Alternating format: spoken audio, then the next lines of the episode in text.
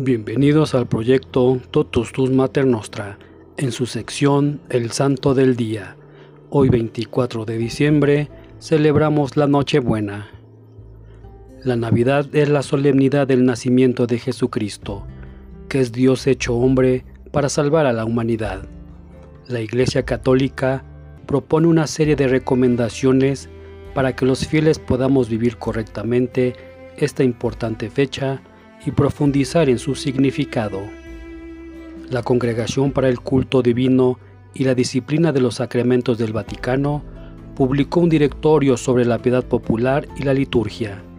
En el capítulo cuarto, la congregación da algunos consejos para preparar los corazones para la llegada del niño Jesús, como a continuación se enumeran. 1. Profundizar en el don otorgado por Dios. La Santa Sede exhorta a profundizar que la Navidad es un don que es expresión del amor infinito de Dios que tanto amó al mundo que nos ha dado a su único Hijo.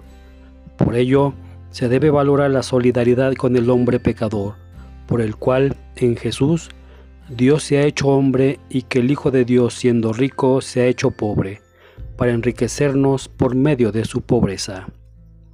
2. Reflexionar sobre el valor de la vida. En Navidad se destaca el valor sagrado de la vida y el acontecimiento maravilloso que se realiza en el parto de toda mujer, porque mediante el parto de María nació el Salvador del mundo. 3. Celebrar con sencillez. En el Directorio sobre la Piedad Popular y la Liturgia, el Vaticano recomienda vivir esta celebración en un clima de sencillez y de pobreza, de humildad y de confianza en Dios, que envuelve los acontecimientos del nacimiento del niño Jesús. Además, indica que es importante profundizar en el valor religioso de la Navidad para que ésta no se convierta en terreno abonado para el consumismo ni para la infiltración del neopaganismo. 4. Cantar villancicos. En el texto, la Santa Sede subrayó que los villancicos son un instrumento muy poderoso para transmitir el mensaje de alegría y paz de Navidad, y por ello recomiendan cantarlos en Nochebuena. 5. Leer en familia el relato del nacimiento de Jesús. El documento vaticano indicó que la Nochebuena es una ocasión de oración de toda la familia. En ese sentido, recomienda leer la narración del nacimiento de Jesús según San Lucas.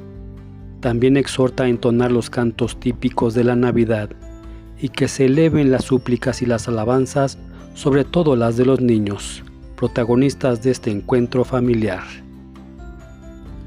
6. Rezar ante el árbol de Navidad.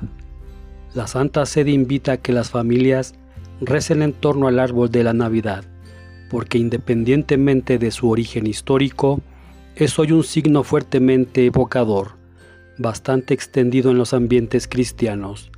Evoca tanto el árbol de la vida, plantado en el jardín del Edén, como el árbol de la cruz, y adquiere así un significado cristológico. Cristo es el verdadero árbol de la vida, nacido de nuestro linaje, de la tierra Virgen Santa María, árbol siempre verde, fecundo en frutos, precisa el texto. 7. Dar regalo a los pobres. En el documento, la Iglesia Católica refiere que entre los regalos colocados bajo el árbol de Navidad, no deberían faltar los regalos para los pobres.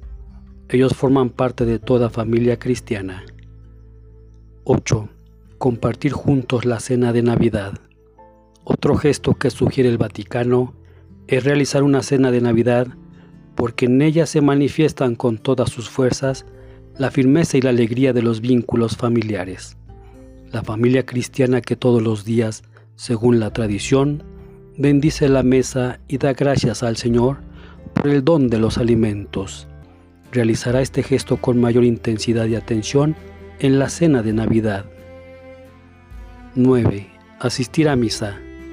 La Santa Sede invita a los fieles a asistir a la misa de Nochebuena, porque ésta tiene un gran sentido litúrgico y goza del aprecio popular.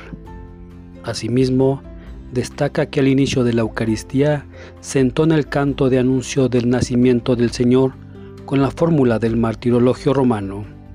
Además, indica que el momento de la presentación de los dones para el ofertorio siempre habrá un recuerdo concreto de los pobres y que la oración de los fieles deberá asumir un carácter verdaderamente universal, incluso donde sea oportuno, con el empleo de varios idiomas como un signo. Al final de la celebración podrá tener lugar el beso de la imagen del niño Jesús por parte de los fieles y la colocación de la misma en el nacimiento que se haya puesto en la iglesia o en algún lugar cercano, indica el directorio sobre la piedad popular y la liturgia. Este día también celebramos a San Delfín, San Gregorio de Espoleto, San Metrobio Mártir, Santa Irmina de Treveris, Santa Tarsilia, Beata Paula Elizabeth Serioli, Beato Bartolomé María Dal Monte.